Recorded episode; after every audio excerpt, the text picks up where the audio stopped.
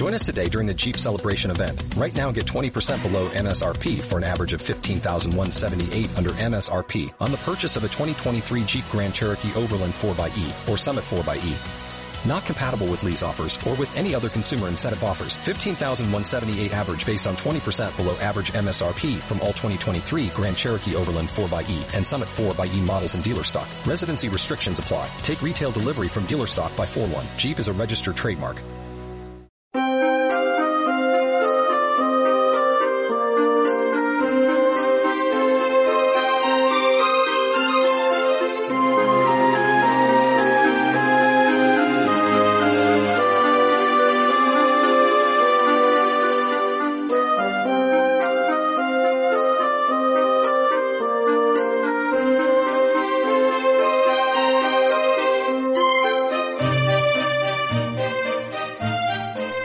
Hola, muy buenas a todos. Esto es Un Café con Nintendo, especial reseña. Tenemos por aquí a Juan. tal? Buenas. Hoy otro programa donde doy protagonismo total a Zipi.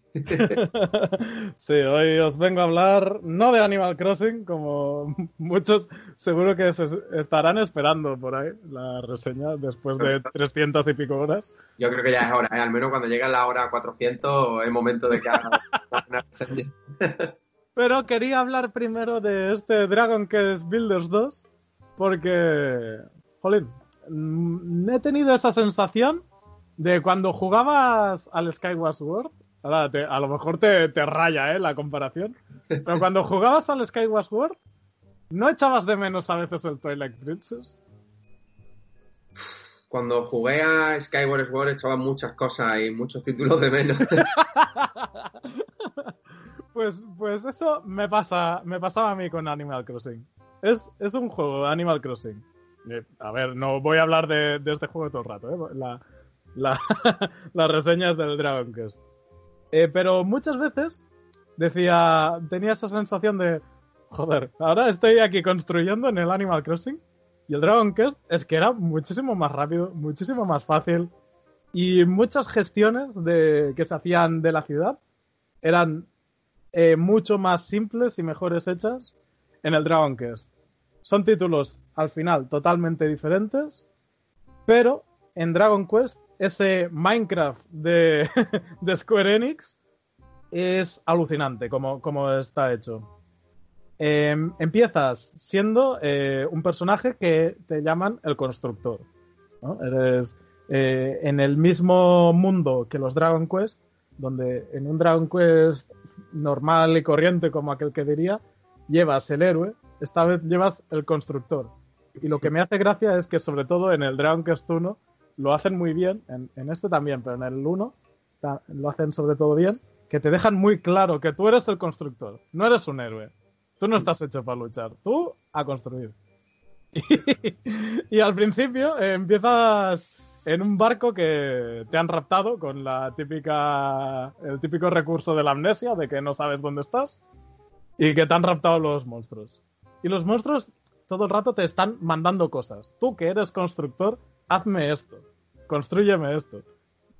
Eh, ve, ve y, y a aquel tío le haces un, un lavabo y se lo, y se lo tienes que hacer.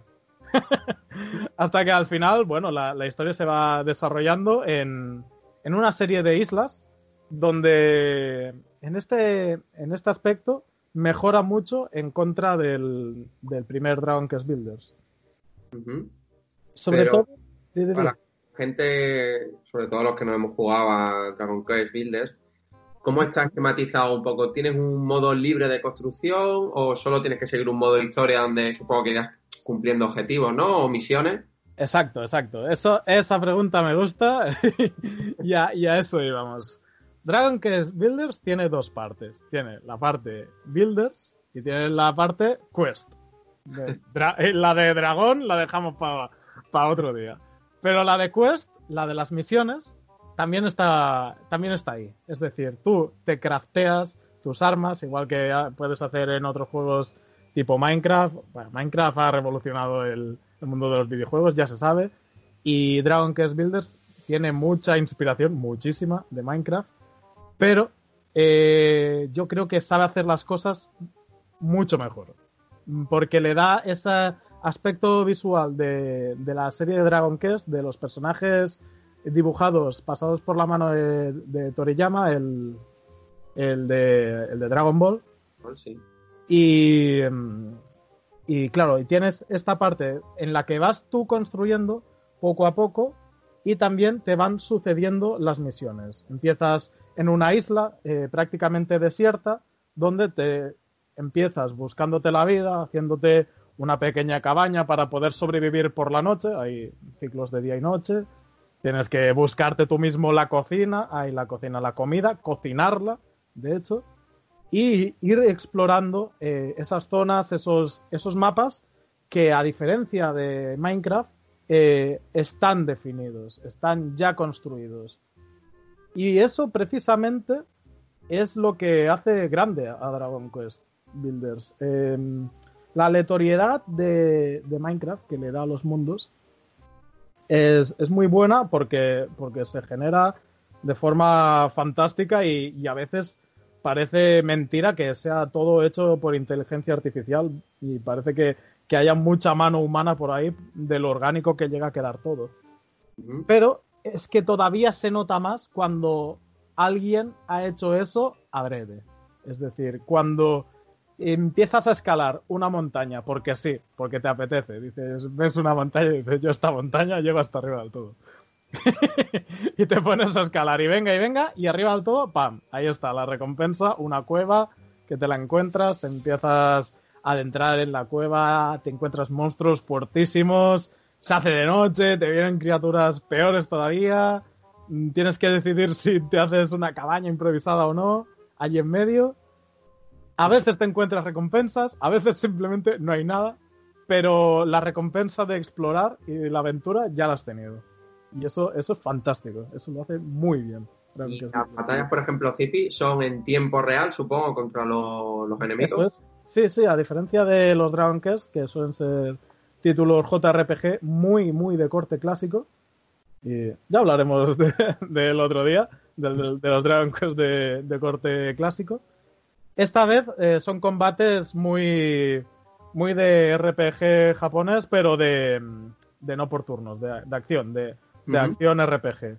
Más de apretar y, y, y, y, al, de ataques, esquivas un poco, saltando y, y moviéndote, y ya está. Y no, no te dan mucha variabilidad. De Sí, hecho, no se complican, ¿no? En el- lo No, que nada. sobre todo eso, ¿no? Que es la, la fase de enfrentamiento contra enemigos que no es algo que hayan profundizado mucho.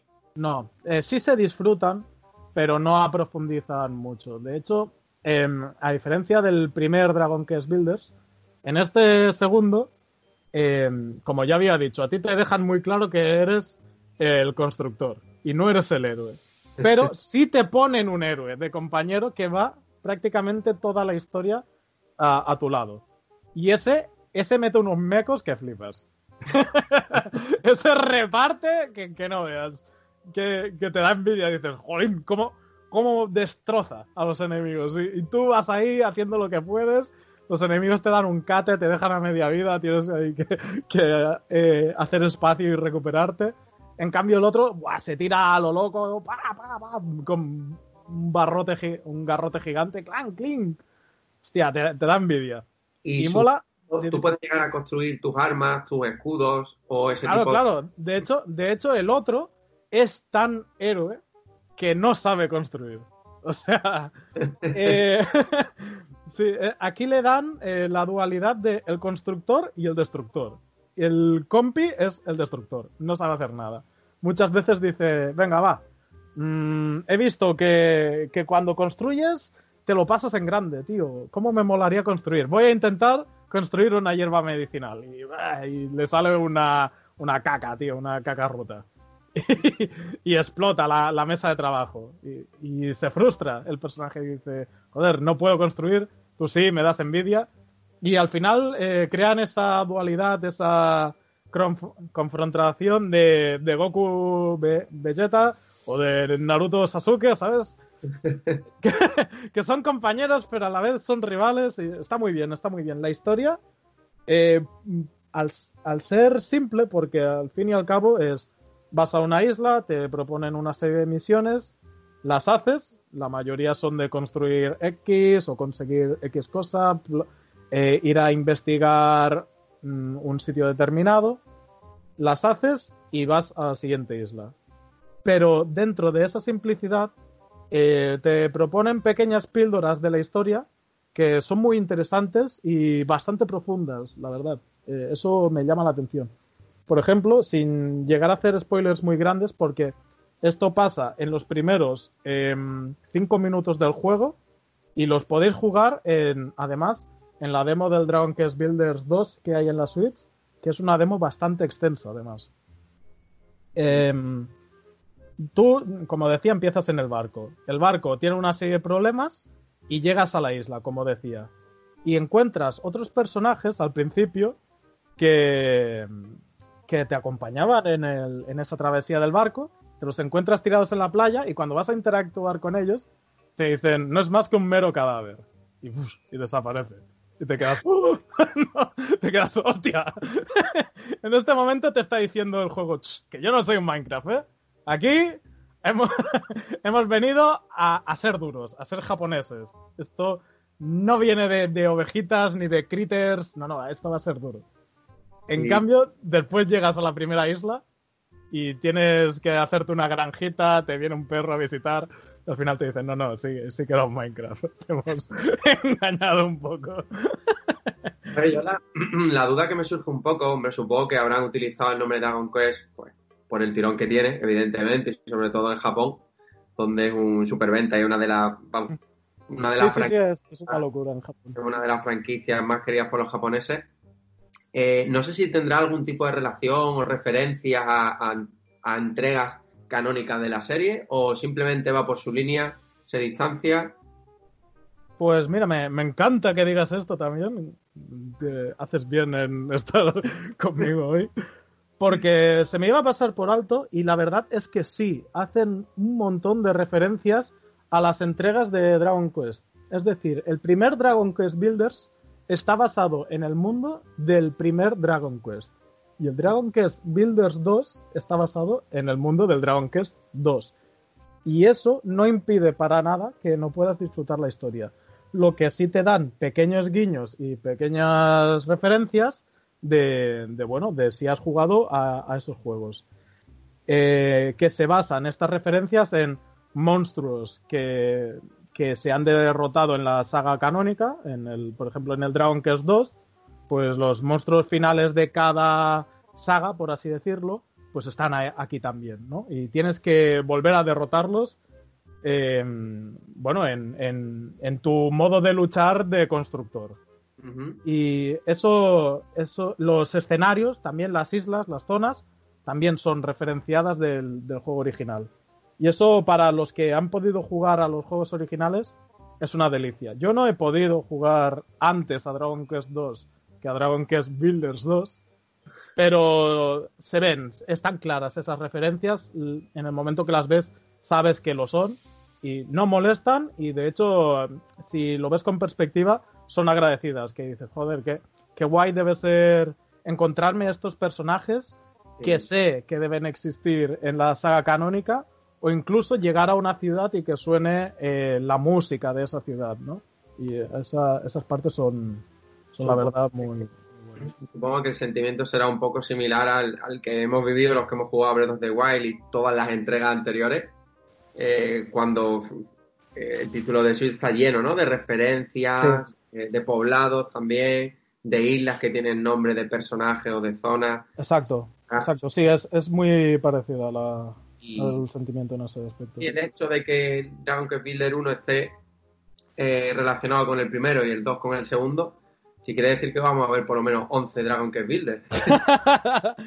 la verdad es que sí, tiene toda la pinta. Es que ves el juego y dices que me, me flipa porque a comparación con el, con el 1, ha mejorado en absolutamente todo. Todo es mejor. Lo de segundas partes nunca fueron buenas, eso es mentira.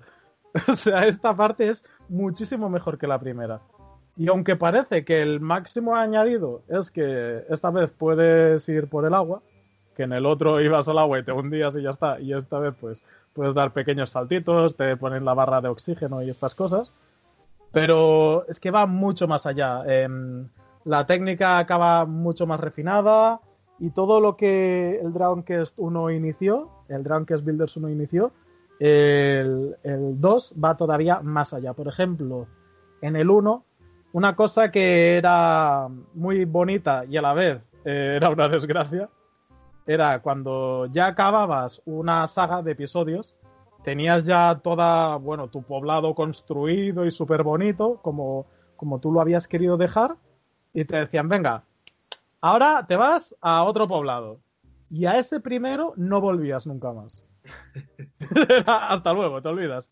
En cambio, en, lo supieron ver esto, y en la segunda parte, no solo puedes volver a esos poblados, sino que entre que vas a una saga y vas a otra, siempre vuelves a un hub central, a un altarea, ¿no? De, del Skyward Sword, donde ahí construyes muchísimo también. Te, te dan constantemente misiones para, para, ir construyendo y remodelando la, la isla eh, cada vez más. Y está también un poco repartida por, por, mm, no sé si se dicen biotopos, bueno, zonas, zonas de estas atmosféricas, pues sí. como que hay una parte de desierto, una parte de montaña, ya te, te lo imaginarás, supongo, el típico mapa de RPG. Sí, y sí. Está, está muy, muy bien hecho, ya digo, es que tiene la parte esta de Dragon Quest que está que se nota mucho, ¿eh? O sea, no está en Minecraft como parece, es, es más Dragon Quest que Minecraft. Entonces, claro, supongo que aunque tiene elementos un poco de Minecraft, no es un juego eh, ilimitado, ¿no? Como puede ser Minecraft, sino que aquí al final eh, completas una historia que supongo que será de bastantes horas y más de ahí no hay más alicientes, ¿no? Exacto. En, esa, en ese aspecto, eh, cuando una vez completas la historia, eh, los alicientes que te van dando, o, ya has ido viéndolos poco a poco, que ya digo, muchas veces es, es ir haciendo la isla, el hub central, la isla principal, cada vez más enorme y más grande y más lujosa, por así decirlo, porque al final, eh, ahora, ahora, después lo explicaré, pero con más detalle, pero vas haciendo habitaciones y vas reclutando una serie de habitantes que haces que esa ciudad vaya cobrando vida y se convierta en orgánica, ¿no? Sí. Y claro, cuando acabas el juego, puedes seguir eh, por ahí, por esa parte de la isla central que, que has ido cuidando durante todo el juego, y puedes ir a islas que, que, se generan aleatoriamente, que también te ha ido dando acceso el juego durante, bueno, durante toda la etapa de la aventura, pero que no te daba tiempo de visitarlo porque estabas totalmente centrado en la historia. Al final, de hecho, hay, hay una isla, final, final, eh, cuando ya te pasas la historia, que te dicen ponle el nombre que quieras. Y yo, como le pongo Zipi a todo, pues Zipidiza. y te dicen, ¿cómo quieres que sea la isla? ¿Con qué ambientación la quieres? Y yo, pues la quiero con flores de cerezo, quiero que sea gigante y no sé, y quiero que tenga playa y no sé qué hostias. Y pam, y te la hacen ahí y está vacía, completamente vacía esa isla y, en, y la tienes que empezar a construir de cero sin ningún, ningún tipo de misión. Ahí te dicen, venga, esta es tu, tu caja de arena. Aquí construye lo que quieras. Te marcas como un Animal Crossing, salvando mucho la distancia, ¿no? Ahí está, sí, ahí está el, el momento donde se cruzan los universos. Porque de hecho, eh, durante la durante el transcurso de la historia del, del Dragon Quest, eh, los vecinos de un juego y otro son muy diferentes. Porque los vecinos del Dragon Quest no solo a veces se mueren, sino que eh, tienes que reclutarlos y a veces dices, jolín, mmm, no quiero que tener en mi pueblo cuatro cocineros porque están todo el día en la cocina y no hay nadie en el campo recogiendo, eh, en el huerto, no hay nadie recogiendo las plantas. Entonces te lo vas combinando un poco y dices, ahora quiero que haya un barman, porque el barman da, da de beber a los mineros, que los mineros van a currar toda la mañana y van y, te, y por la noche te traen los minerales. Pero, pero no, no les pondrá un, un cubata, ¿no? Sí, sí, sí, sí que les pone, sí. De hecho, de hecho hay... Tienes que construir el lingote de oro, el lingote de plata y el, y el lingotazo de no sé qué. Sí, sí, Lo mejor- lo mejor después de un día duro en la mina es un buen cubata. Sí, sí, sí, sí, sí. De hecho, esa parte es, es de humor muy japonés. Es muy Sí, humorístico el juego, ¿eh? Y Sí. de hecho, en, en esa parte eh, tienes que construir incluso a los, a los musculosos mineros. Tienes que construirle un como una especie de burdel. Es, una cosa muy turbia, pero muy divertida, ya digo. Es- está muy, muy bien. Es humor muy japonés y, y larguísimo el juego también. Muy, muy largo. Se te va fácilmente a la historia principal a unas 60-80 horas. Una bestiada. Como supongo que un poco también dentro de, de la línea de los Dragon Quest Mm. habitual, ¿no? Exacto, sí, sí. Eh, yo creo que han querido hacer un poco. ofrecer la misma experiencia que te, que te dan los Dragon Quest originales, de esa historia mm, elaborada, pero, pero sin ser tan profunda como, como quizás un juego que, que se centra puramente en la historia, sino que, que en este caso te centras en la construcción, pero es muy interesante la historia y, y te, y te da ese montón de horas para que estés constantemente enganchado en en el juego. Esa- eso es alucinante. Está muy, muy, muy bien hecho.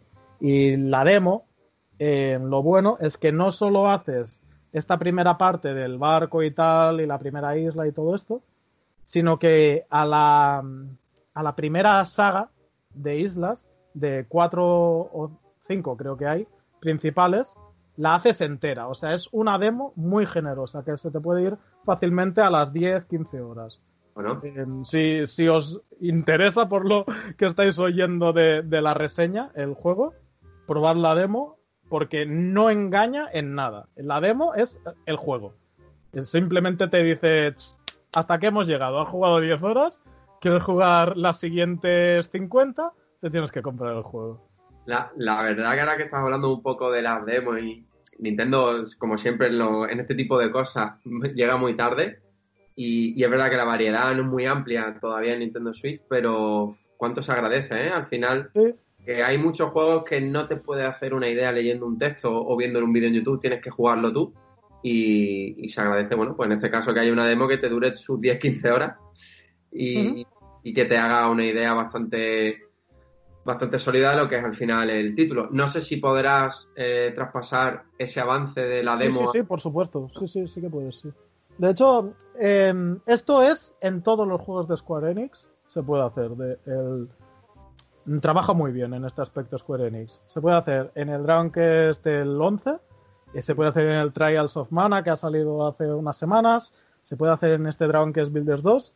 Y, ya digo, te compras el juego y traspasas todo. Todo lo que has hecho eh, está allí después. Sí, eso es, eso es alucinante. Octopath también se podía, si no Exacto. mal, Sí, y supongo que en Bravely Default 2 pues harán exactamente Harán lo lo mismo. mismo, sí. Sí, sí, eh, por esta parte Square Enix eh, sabe cómo hacerlo y sus demos son bastante generosas. Y, y ya digo, y esta saga de, de Dragon Quest Builders es para quitarse el sombrero porque la han clavado. Es, es un género totalmente nuevo que se sacaron de la manga aprovechando el tema este del Minecraft que estaba tan de moda y la han clavado, la han clavado simplemente.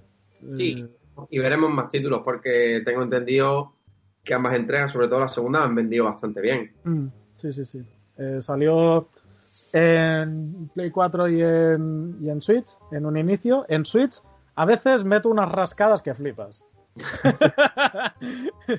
Pero por lo que es el apartado técnico y gráfico, eh, se ve exactamente igual en ambos en ambas consolas, por lo que tengo entendido. Quizás el aliasing está más perfeccionado y los y el frame rate es, mucho mejor en caso de, de PlayStation, pero en, claro, Switch es portátil, tío. Es que, y es, es lo que decimos siempre. ¿eh? Como decíamos en el análisis de Astral Chain, es como es portátil, tiene esos beneficios, ¿no? Pero Astral Chain estaba lo tenía en cuenta y estaba mucho mejor perfilado que este Dragon Quest, que bueno, al final, al ser un multiplataformas, pues sufre ahí la, Switch. se nos, se nos olvida muchas veces que al final Nintendo Switch, por mucho que quieran venderla como sobremesa híbrida, ¿no? Como consola híbrida, no deja de ser una portátil y bueno, hay que tener en cuenta que al final una consola portátil no puede tener la misma potencia que una sobremesa.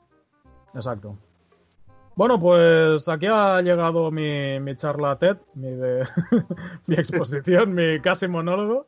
Eh, muchas gracias, Juan. Me has sido una, un buen compañero porque habría muchas cosas que se me hubiesen pasado y no hubiese dicho.